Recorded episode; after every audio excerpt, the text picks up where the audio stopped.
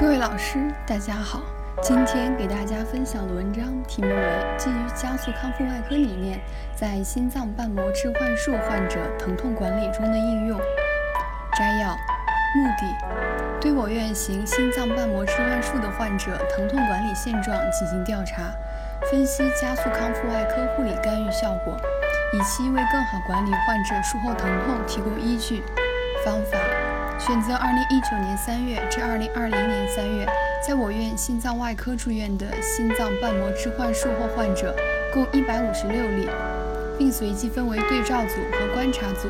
对照组患者采用常规为术期疼痛管理，观察组患者采用加速康复外科理念下多模式疼痛镇痛。对比两组患者的疼痛情况及生活质量，结果，观察组患者的 NRS 评分以及 HPOI 评分，首次排气时间、首次排便时间以及住院时间均少于对照组。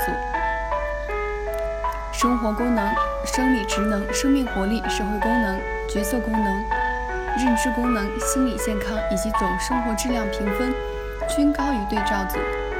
结论：心脏瓣膜置换术为术期给予加速康复外科理念的护理干预，可以改善术后疼痛控制不良的状况。提高患者疼痛自我管理能力。想要了解本篇文章的详细内容及全文下载，请关注我们的微信公众号 “eras 最新文献解读”。谢谢大家。